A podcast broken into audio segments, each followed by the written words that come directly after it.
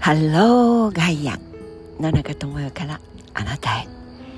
おはようございます。どんな10月の幕開けですか？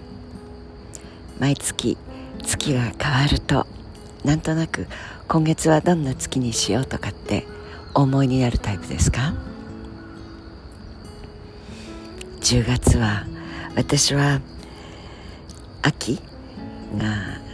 大好きな季節でもあるのでどうしても秋あやってきてくれたな。嬉しいな。小さい頃というか青春時代もどうしても春っていうのが苦手でなんとなくムズムズしムズムズはしないな。なんなんだかこのまあ、スキーが大好きということもあったんでしょうけれど。寒い冬は寒がりのくせに大丈夫。だけどなんとなくコートを着なくなる毎日になってそして、まあ、今では春大好きですし新緑なんていうともうさつきちゃん5月の頃燃えるようなあの緑たちは本当にエネルギーを与えてくれますし大好きな季節です。でも自分自身が細胞分裂だったり新陳代謝だったり新しい体を作っていくっていうその勢いが自分の中にあるそのエネルギーがどうにも落ち着かない感じがして心が定まらない、まあ、桜は大好きでしたしそれが開花するともう散ることだけが心配になっちゃってというなんとなく心穏やかに過ごせない。そんな感じで春があまり得意科目ではなかった。時代もありました。中学高校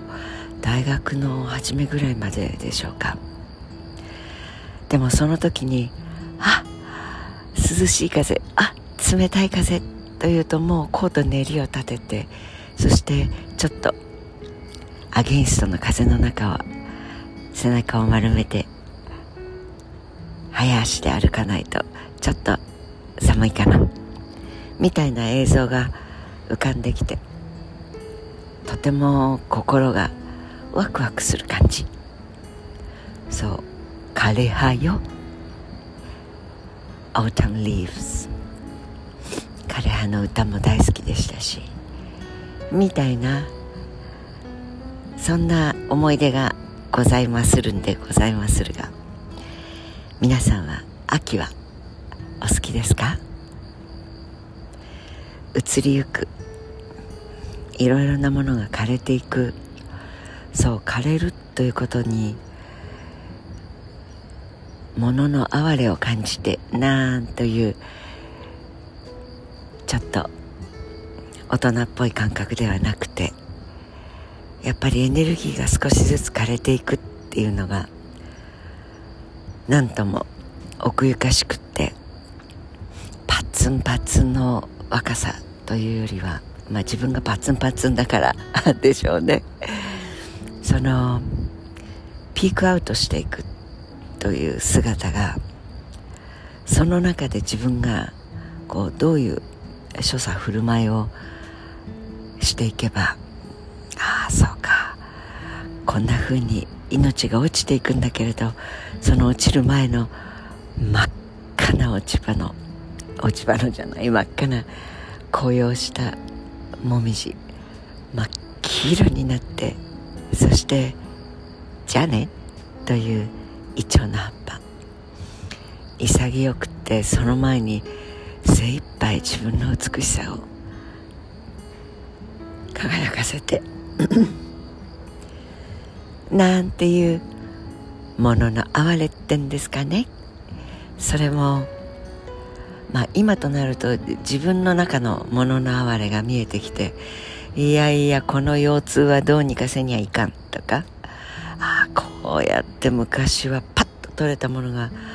あっと取れる気がするんだけど目の前に落下していくものをキャッチすることができなかったりして、まあ、テニスなどというものはもう想像しただけで足が前に出ていかないっていう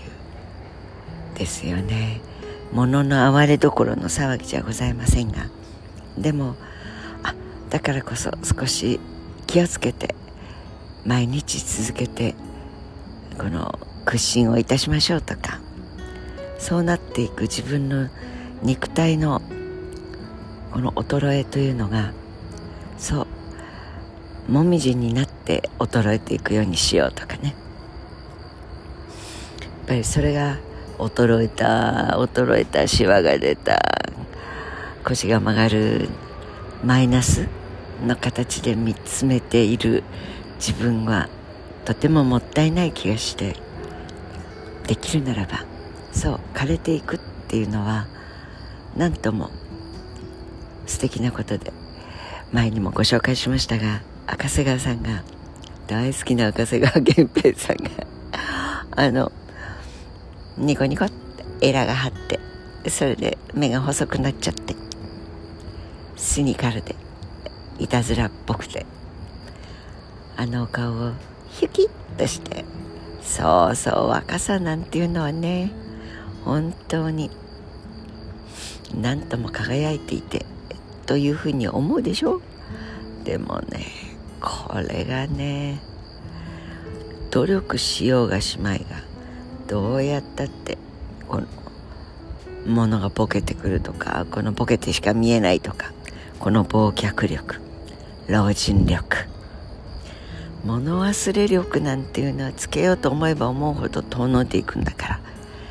これはねやっぱり年を経たもののパワフルなこれの競争なんかしようったってこのね勝てませんよ。若者は僕たちに。